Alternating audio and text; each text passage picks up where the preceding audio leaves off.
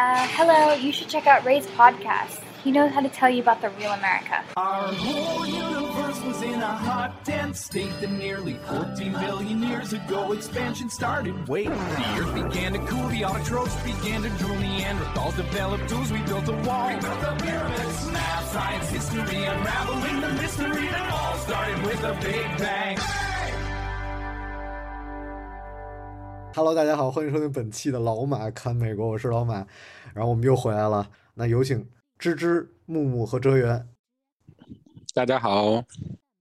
大家好。哎，那芝芝你开个头，因为这是你提起的话题。哦，因为我今天不是看了那个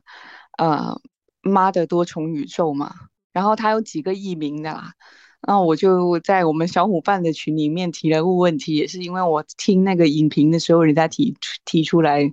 他说就是如果你的你回溯你的人生，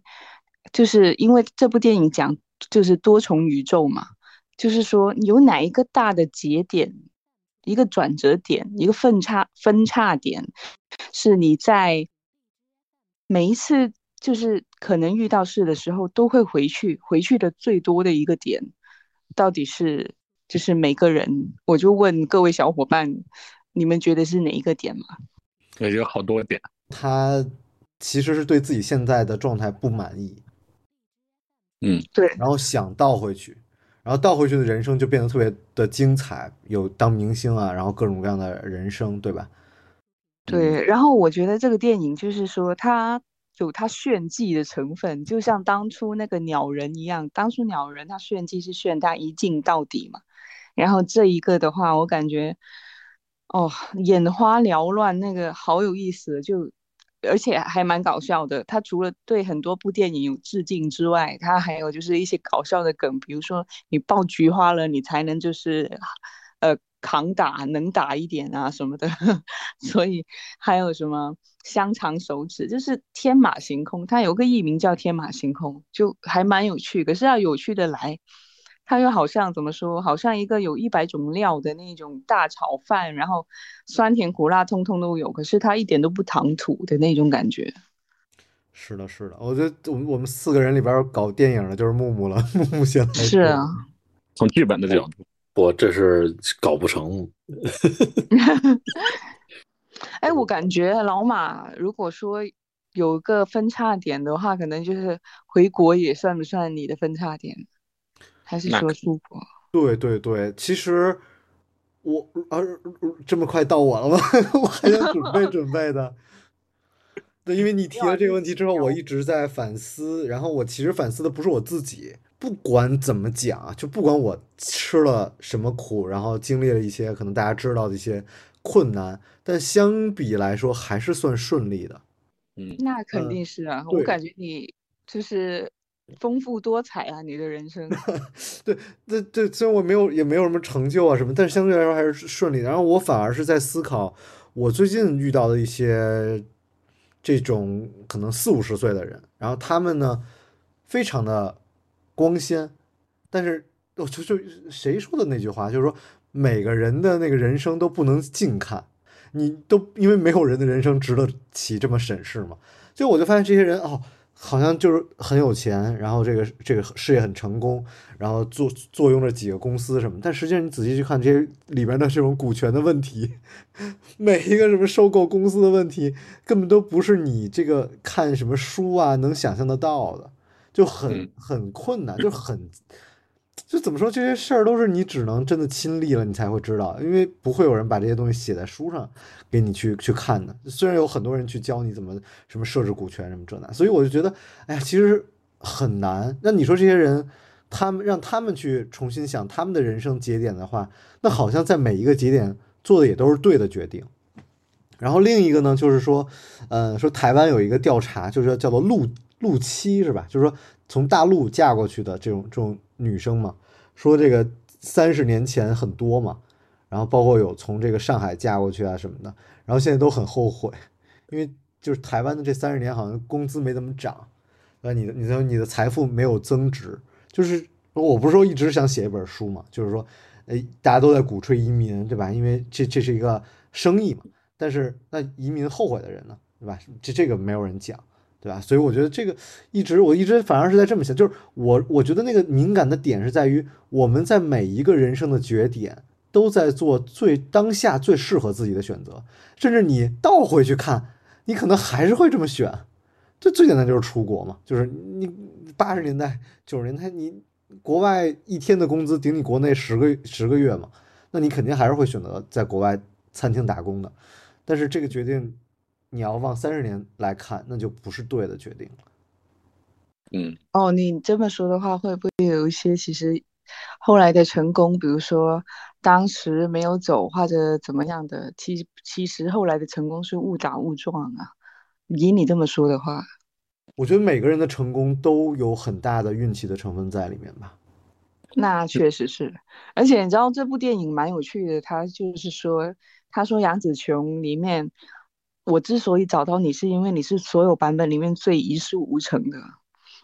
我觉得这句话会不会打到很多人的心里啊？最最起码是我的心里，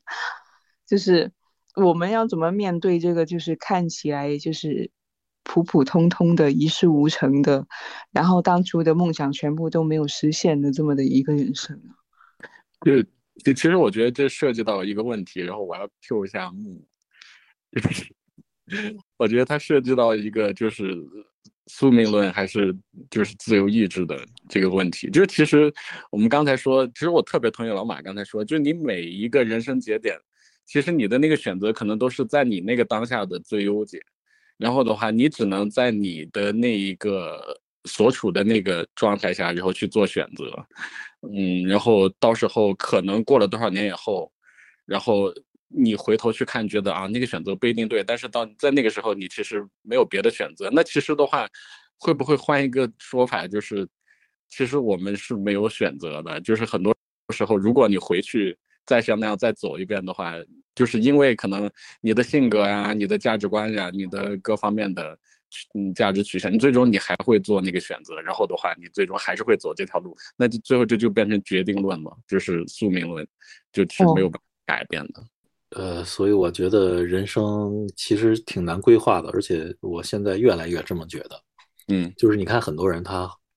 比如说大佬，他达到了一定地位，我们说这个人这个大佬有什么样的历史地位、行业地位，嗯，对之后的后人有什么影响？这只是后来的人。从历史研究的角度来看呢，他是站在如今他已经达到的高度、已经造成的影响上，去研究、去评价他的历史地位。就比如很多音乐史上的大佬，但是他当他自己在成长的时候，他很难说，因为我想要达到一个什么样的历史地位，我要做出相应的努力，这这不可能的。那还是很多时很多时候真的是基于自己当下的情况，做出一种，呃，你甚至不能说理性，呃，这可能只是一种短视的选择，而这种短视，呃，分跟分，这种短视不是说这个人目光短浅，而是说在你整个的历史长河、人生的历史长河，甚至在整个行业发展的历史长河里，你所做的这种。呃，职业的规划、人生的选择，它只可能是一种短视的。嗯，比如婚姻，其实是一个很，呃，很明显的例子，就是大家觉得婚姻好像是人生大事，是大家都做出了谨慎选择才去才去结婚的。但其实，嗯，很多时候结婚的决定都是基于当下，呃，个个个人的眼界限制啊。嗯，结婚我要找一个门当户对的，我要找一个怎么样漂亮的。但是这个很多时候都是基于当下的一种情况的判断。那你，呃，比如说陆期后悔，什么三十年工资没涨，这在当初是不可能去这样想到的。当初一定是门当户对的婚姻了。那谁能想到后面会变成这样？嗯，而且有时候会不会是情绪的？选择，哎，我因为我上次听到一个警察，就是呃一一一个一一个片儿警吧，他好像是在采访的时候，他因为他们处理很多那种就是比如说凶杀案呐、或者是那种案件。他说，其实的话，像真正的那种侦探小说里面写的那种，反正去策划，然后一个犯罪，然后就是把所有的事情都安排好，然后最后做一个完美谋杀那种，其实在现实当中基本上是没有。就我们可能百分之八十的发生的案件，很多时候其实你去看就是当下的情绪。刚好到了那个地方，然后他就做了那个选择。但对于那个人，包括就是受害者和加害者来说，其实真的就是就已经改变了他们的整个一生了。对的，对的，这我也问过警察，因为我大家都是看那种侦探小说嘛，就特别期待让他们讲一个那种神秘的一个人什么的，一个高手，实际上都是没有，都是情绪，随便一查这案子就破了。哎，我想起之前我在微博看过一个留言，他说有没有可能就是我们人的那个人生轨迹像一个就是一个玻璃弯道一样，然后我们像一个那个那个弹珠玻璃弹珠一样进了那个瓶子，你以为你在选择就是每什么时候转弯或干嘛的，其实整个瓶子就是像你打那个那个台球一样。你往左边去戳它，它肯定就是往那个方向去的。就是你以为是你在做选择，其实不是的。我们都是那颗弹珠进入了一个隧道，一个一个轨道而已。但我觉得木木刚才讲，他就说，他说在婚姻当中，大家都做了很很详细的选择。其实，呃，我我觉得反而很搞笑的一点，就是我我觉得在人生几个大的事情上，我我是发现身边很多人没有做很认真的思考的，就是。嗯、呃，为什么我觉得年纪大了之后很容易去评判年轻人？是因为看多了，你就会知道哦，这样的人他这样之后会有这样的结果，因为没有意外，甚至甚至是意外不太多。呃，就是甚至包括我觉得我们大家这个陷入平庸都是一个呃同样的事情，就是呃没有那么多。嗯，这个人哎，真的很不一样。所以当有一个这样哎，这个人真的很不一样的人出现的时候，你是能够感受到的。会吗？会就是会。那我感觉那这样的人还是有某种特质，就是会被识别出来的。对啊，比如有的人，人家都已经进了这个中国最好的艺术团，然后人家能辞职哎出去留学，这个很不一样。所以现在才能哦开个人的演唱会。那也是。什么是的，是的，来转，对嗯，哎哎，可是如果是这样的话，那个什么，哎，有时候像你们这么说，宿命论其实算不算也是一种甩锅啊？就是我现在这个处境，不是因为我怎样怎样做的不够好，纯粹倒霉。对，所以我就说，就是自由意志和宿命论，哇，咱们一上来就要牵扯到这么终极的，嗯，可可是我我感觉像刚才就是说那个哲言说那个专业一样，很多人结婚后会不会也是其实没有挺慎重，就可能刚好怀孕了，或者干嘛的，我退下去成本又大，那个算了，我就照走吧，反正人生要结一回婚嘛，就结了，然后结了之后再慢慢的去了解啊什么的，这个也有运气的成分啊。其实我理解老马刚才说的那个，因为我之前好像在节目也说过，就很多人抱怨，比如说可能现在找了一个非常那个什么的伴侣啊，然后的话就当时做了一个错误的选择。但是你怎么知道你当时如果选了另外一个伴侣，你状况不会比现在更差呢？那确实，那确实。而且绝大多数人，嗯，除了结个婚，他的人生中没有也没有什么大事可做，他也就只能怪这一个。哦，还真是，还其真是。实他本来也没有什么大事可做。嗯，还真是。嗯，但刚才木木讲的，我我又觉得特别好，也是我因因为我不是每每天或者每周都会做一些记录这个总结，然后我我前段时间记了一个，就是我发现哎，嗯，就真的就是得道者多助吧，就是你会发现那些人，他们比如说圈子很高的人，他们会呃有自己的这个圈层，就大家是真的是抱团发展的，会很大方的帮你介绍你需要的资源，然后呃比如高的可能有这政府的一些组织，然后低的也会有一些圈子，就是大家是真的互相帮助的，但反而是那种可能是比如我们我们家这个晚上夜市会抢一个车位。然后大家就互相挤的，互相拆台，甚至就是说那笔试因为我不好啊，那你也别想好，是吧？全是这样的。所以我觉得这个其实也是一件很有意思的事儿，而且特别是国内，我觉得很有意思，就是它没有那种可能家族，对吧？这个还没有形成，我就可能温州会会有吧，但是很多地儿没有形成，就是靠校友，哎，就说哎你是什么浙大校友会，你是复旦校友会，然后这样的一些小的圈子，然后包括一些民主党派，对吧？就是但这些组织都是在建立这个关系。那还得是比较好的学校才会有这样的。嗯，对对对，所以但这个但是你好像一说，哎，学长，哎，我就对你会自然有一个信任感。嗯，我最近还听说过一个做生意什么见者有份的原则，就是一个人误入了一个大佬的茶局，大佬谈了一个生意，然后大佬跟那个误入的人说，既然你今天听到了，那么这个生意也有你的一份儿。如果以后你也有资源的话，不要忘了也要组个茶局，也带大家。哇，还有这种呃，对说，法，太好了，我没没事儿，我茶馆旁边蹲着去了。所以我感觉这个啊，就是做服务业的人要来说一下，就是真的有钱的人会比较有素质，嗯，是，因为他不要，就像我上一次去旅行嘛，我从那个，但是这个动作是不对的，就是大家不要学。我出了机场那个，然后刚好遇到一个大哥，然后他说：“哎，你是不是去市区啊？”这样我说：“是啊。”然后我跟他就是刚好两个人都是找不到门出去嘛，然后走出去之后，我说：“哦哦，好啊。”然后其实我们是不应该上陌生人的车，可是那个大哥看起来人还不错，然后我就上了他的车，然后一一路聊聊下去啊什么的，然后他帮我搬行李啊什么的，然后下车之后他说没事，多个人多认识个人多认识个机会嘛，这样。就是可能，尤其是有资源的人，他又不是说吝啬那个资源，有时候你也不知道你会遇到什么机会啊，就投出去呗。对的，对的，所以，所以我觉得，无论大家在什么行业，你自己的位置什么样，你应该去找你自己这个行业的更高的这个圈子，这个真的很有用，而且我觉得是每行都有，因为我也没有说很很高层，但是我我也会参加一些这个自己行业的一些一些讨论，包括我从石油的时候就开始，而且那些人是，就是我觉得去问，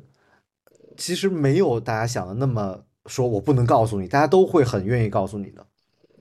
嗯，对，对啊，真的还蛮好的。嗯，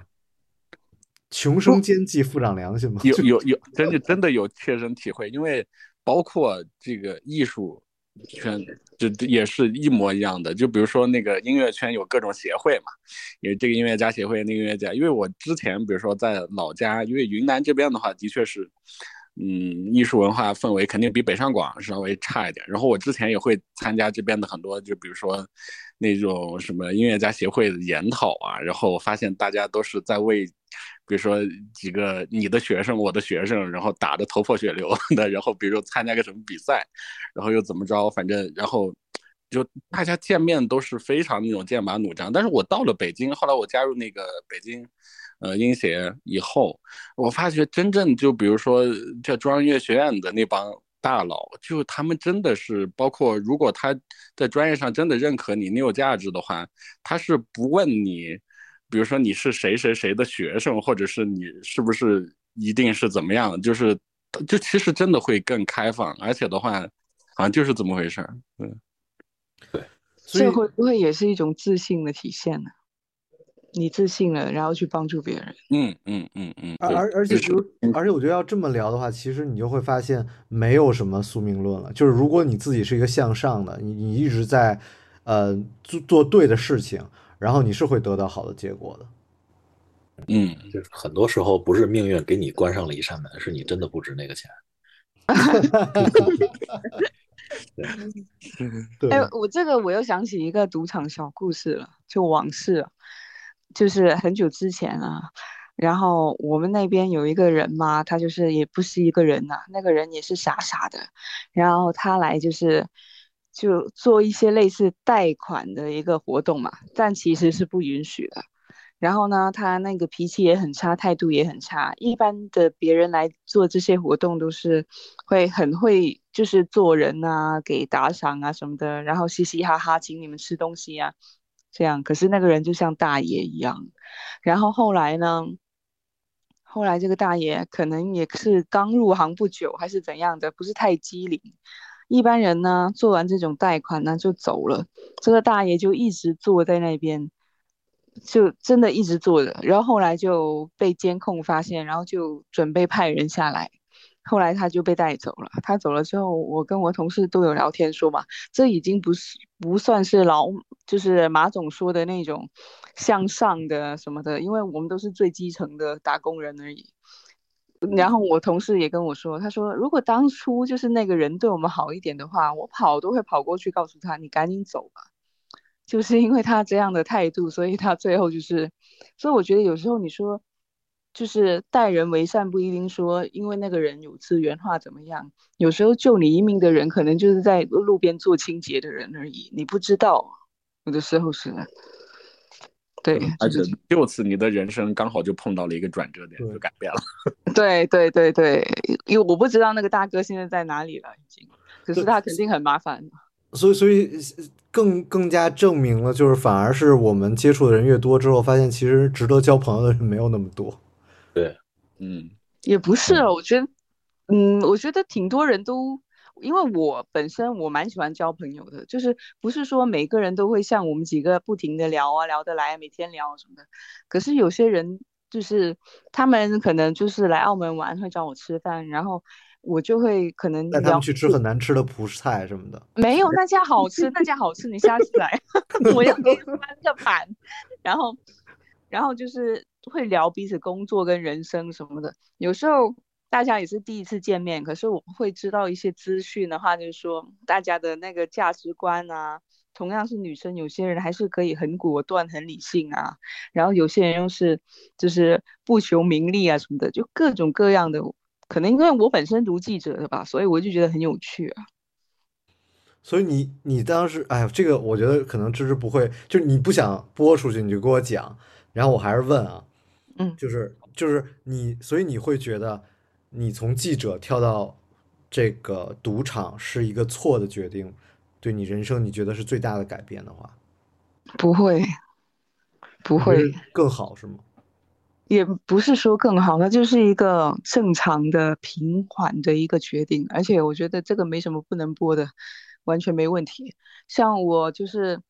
我不是换工作吗？就然后就是去面试啊什么的，也有聊到说这个转折点，然后就很搞笑。那个人说：“哎，我看你之前是这样，然后你又转行了，那为什么这样？”然后对方也是个长得还不错的女生嘛，然后我就说：“哎，澳门。”我只说了两个字，然后他马上就明白了，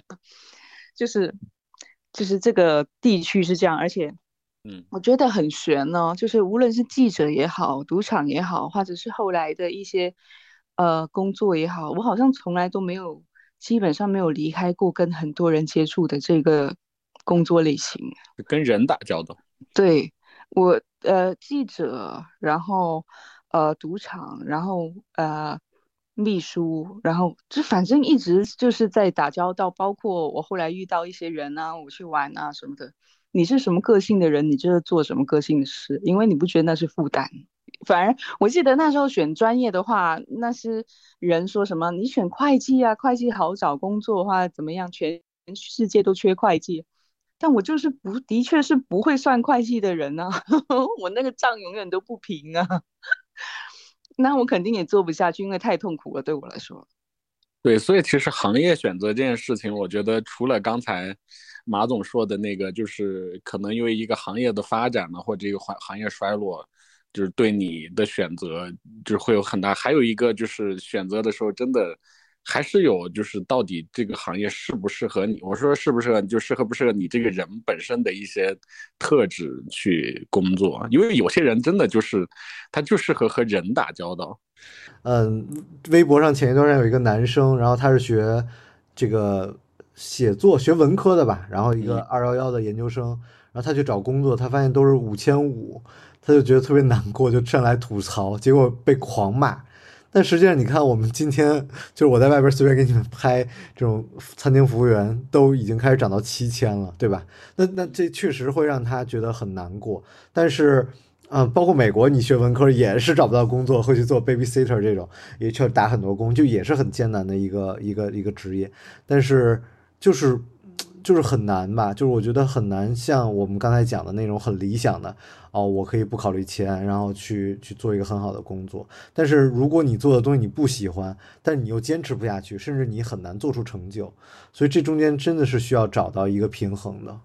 对对，像前些天我朋友跟我说，他上班上的很痛苦，然后呃啊，不是，应该是说我给了个 A、B 两个选项去问我朋友的意见，一个是容易一点的，一个是辛苦一点的，然后然后很多人都会选了容易一点的，然后他问我怎么选，我说我的意志力让我选 A，可是我感觉一份工作你要做的长久的话，你。用得上意志力这三个字，你做不长久的。对，就一个事情，如果需要还谈坚持的话，那就已经其实就 就你的意志力已经被消耗的已经快到。就是什么东西能让你坚持一天练琴练四十个小时？那么枯燥。对，一天四十个小时。是，哎，这个什么怎么什么学文科现在都四千多，哪来的五千五啊？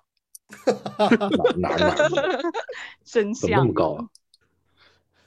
而且你知道很痛苦是什么？你学文科，你出来你发现你写的东西全都是你根本不想写的东西，可是你必须要去写。你拿着四千块的工资，你要去写一大堆违背良心的，然后去 一点都不想写的东西。而且不光这样，好多时候就是哪怕你做的这个，就是比如说，就像我刚才说嘛，比如说你是想做一个编剧，然后的话你出来你真你真的做了一个编剧，然后的话你去写剧本，呃，但是的话后来你发现你你要你需要写的那些剧本，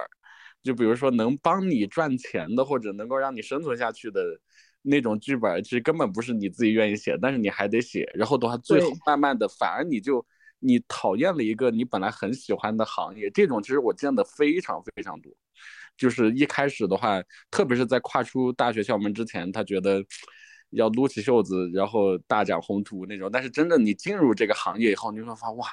就根本不是你想象或者在学校里面老师告诉你的你的那种工作状态，你要做的那些事情，其实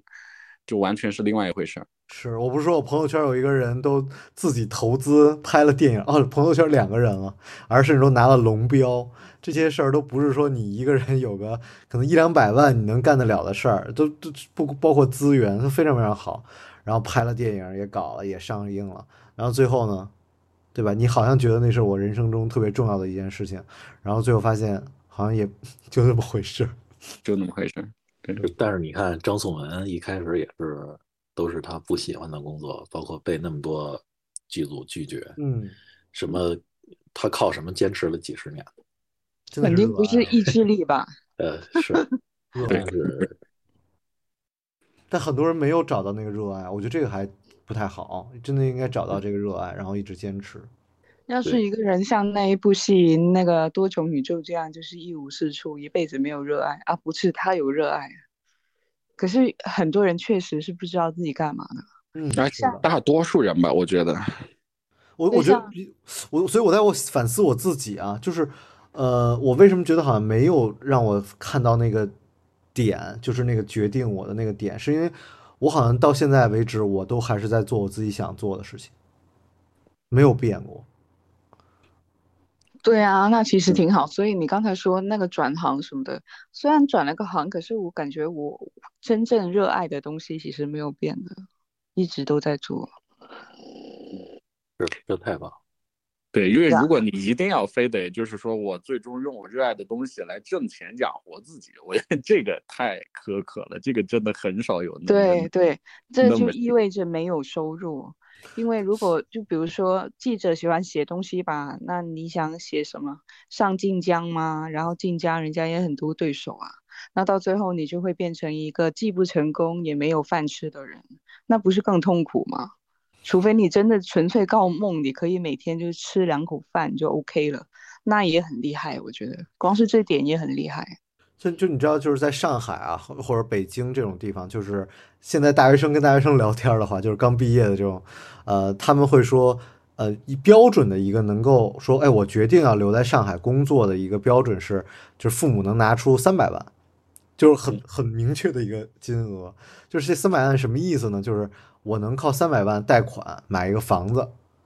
然后呢，这个房子呢其实也挺远的，就是可能一个五五百万、五六百万的一个房子，其实也挺远的。然后，但是这是我能留下来的一个标准。但如果拿不出来，就是你可能折腾折腾折腾到最后还是得回回老家。呃，对。然后我当时听完这个，我倒觉得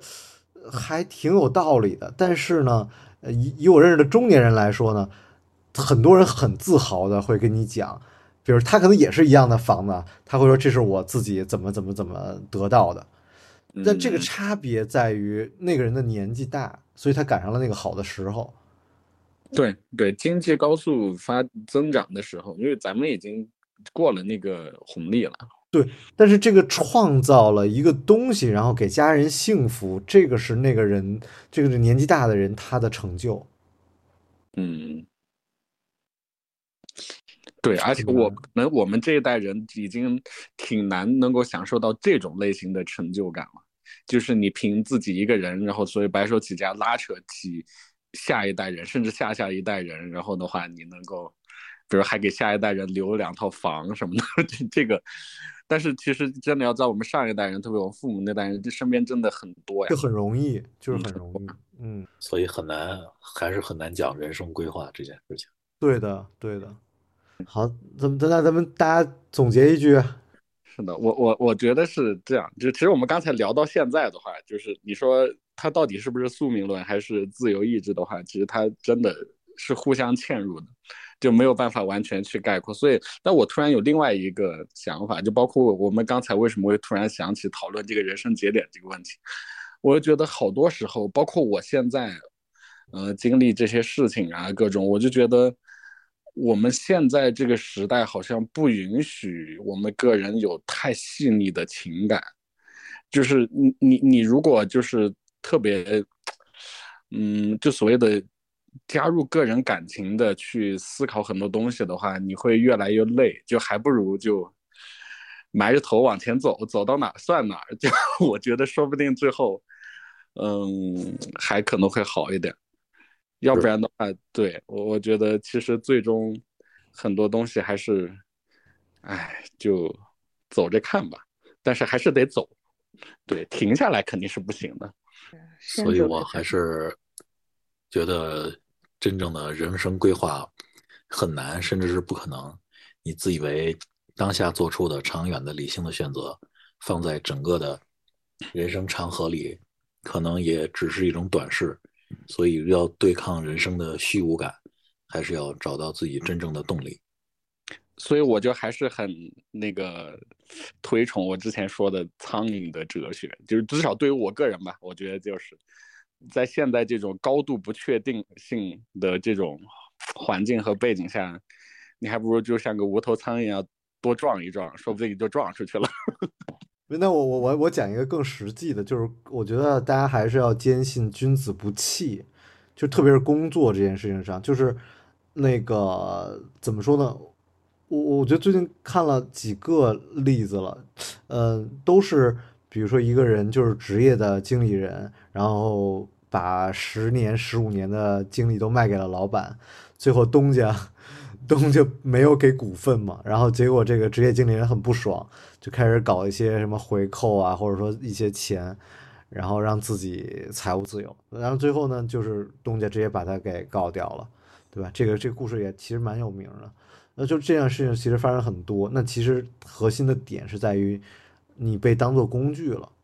哦，我我觉得要么就是说从根本上，我觉得刚才木木和哲源的两个角度，就是说我要么就是从根本上我就没欲望，你就别有欲望，我就觉得每个月挣点钱就可以了。嗯，然后这个基础的这东西呢，可能咱家都有，也无所谓，那我就也可以。但如果你要是说希望成就一些事情的话，我觉得这是一个挺重要的点。